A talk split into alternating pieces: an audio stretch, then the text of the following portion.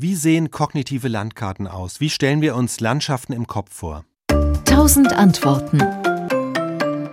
Mit dem Begriff kognitive Karte, englisch Mental Map, wird die Art bezeichnet, wie wir geografische Räume im Kopf abgespeichert haben, also Orte, Landschaften oder Länder, also unsere innere Landkarte. Zum Beispiel, wenn ich mir die Route zu meiner Arbeit oder in meinen Lieblingsurlaubsort vorstelle oder wenn ich das aus dem Kopf zeichnen würde, wie sähe das dann aus? Natürlich bei jedem anders, aber es gibt ein paar universelle Effekte bei solchen mentalen Landkarten. Der erste dieser Effekte ist die Tendenz zur Verzerrung. Eine echte Landkarte hat in der Regel einen einheitlichen Maßstab. Bei kognitiven Karten ist das anders. Dort nehmen vertraute Gebiete einen deutlich größeren Raum ein als fremde, in denen wir uns nicht so auskennen. Das heißt, in der kognitiven Karte eines Frankfurters erscheint Frankfurt sehr viel größer als etwa in der kognitiven Karte einer Neapolitanerin, einfach deshalb, weil der Frankfurter viele viele Plätze, Straßen und Viertel seiner Stadt kennt und diese Details entsprechend viel Platz in seiner kognitiven Karte beanspruchen. Viele kennen ja vielleicht die berühmte Karikatur mit der Überschrift The New Yorker. Das ist eine Karikatur aus den 70er Jahren des Grafikers Saul Steinberg.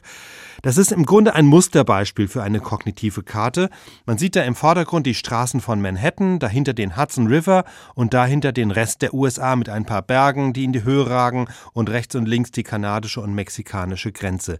Dieser Rest der USA ist in dieser Karte ungefähr so groß dargestellt wie die Häuserblocks in New York zwischen 9. Avenue und Hudson River, also völlig verzerrt. Und hinter den USA beginnt der Pazifik, der kaum breiter dargestellt ist als der Hudson River und dann ganz am Horizont gerade noch erkennbar als kleine Flecken China, Japan und Russland. Also auch in diesem Bild sind die Verhältnisse völlig verzerrt. Aber es zeigt auch noch ein weiteres Merkmal kognitiver Karten, nämlich die Tendenz zur Begradigung von Linien. Zeichnen Sie mal die wichtigsten Straßen, Täler und Flüsse Ihrer Umgebung aus dem Kopf und vergleichen Sie dann das Bild mit der Darstellung im Atlas. Oder zeichnen Sie die Umrisse von Europa. Sie werden feststellen, dass Sie viele Linien begradigt haben. Und darüber hinaus haben Sie vermutlich etliche dieser geradlinigen Abschnitte eingenordet, sie also als entweder waagrechte oder senkrechte Linien in Nord-Süd- oder Ost-West-Richtung ausgerichtet, obwohl das gar nicht der Wirklichkeit entspricht. Es gibt übrigens einen schönen Test. Stellen Sie sich ein Schiff vor, das durch den Panamakanal vom Pazifik in den Atlantik fährt. Fährt es von Westen nach Osten oder von Osten nach Westen? Für die meisten Menschen ist die Antwort überraschend. Wer vom Pazifik zum Atlantik fährt, bewegt sich im Panamakanal von Ost nach West. Das erwarten wir nicht, denn vor unserem geistigen Auge ist der Pazifik links auf der Karte, also im Westen, und der Atlantik rechts. Wenn man also im Kanal Mittelamerika durchquert, müsste man doch von links nach rechts fahren. Aber Mittelamerika ist eben nicht einfach eine gerade Landbrücke zwischen Nord- und Südamerika, sondern macht in der Höhe von Panama einen Bogen, der genau dort die Verhältnisse umkehrt.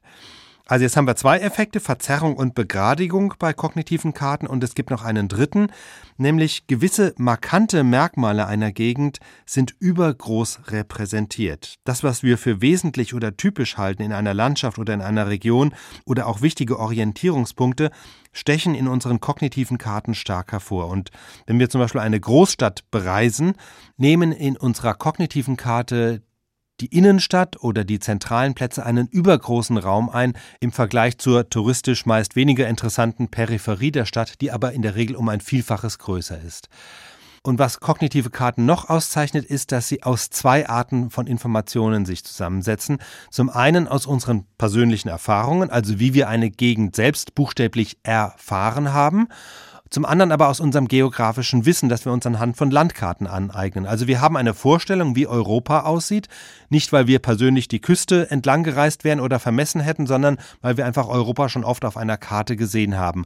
Und wenn wir in einem Zug von Freiburg nach Berlin unterwegs sind, dann besteht diese Reise in unserem Kopf nur zum Teil aus dem, was wir entlang der Strecke tatsächlich sehen, also den Bahnhöfen, Wäldern und Mülldeponien oder was auch immer. Zu einem mindestens ebenso großen Teil fließen aber unsere geografischen Kenntnisse in die kognitive Karte unserer Reise ein. Also wir wissen, dass wir erst durch die Rheinebene fahren, dann an diversen deutschen Mittelgebirgen vorbei bis ins norddeutsche Tiefland an die Spree. Und wir wissen, dass wir von Südwesten nach Nordosten reisen und zumindest die Älteren von uns werden vielleicht auch daran denken, dass sie unterwegs die ehemalige deutsch-deutsche Grenze passieren. Das heißt, unsere kognitive Karte besteht aus einer Überlagerung von einerseits primären Erfahrungen, die wir selber gemacht haben und andererseits sekundär angeeigneten Überblickswissen. All diese Effekte zeichnet kognitive Karten aus und unterscheidet sie von den wirklichen Landkarten. SWR Wissen. Tausend Antworten.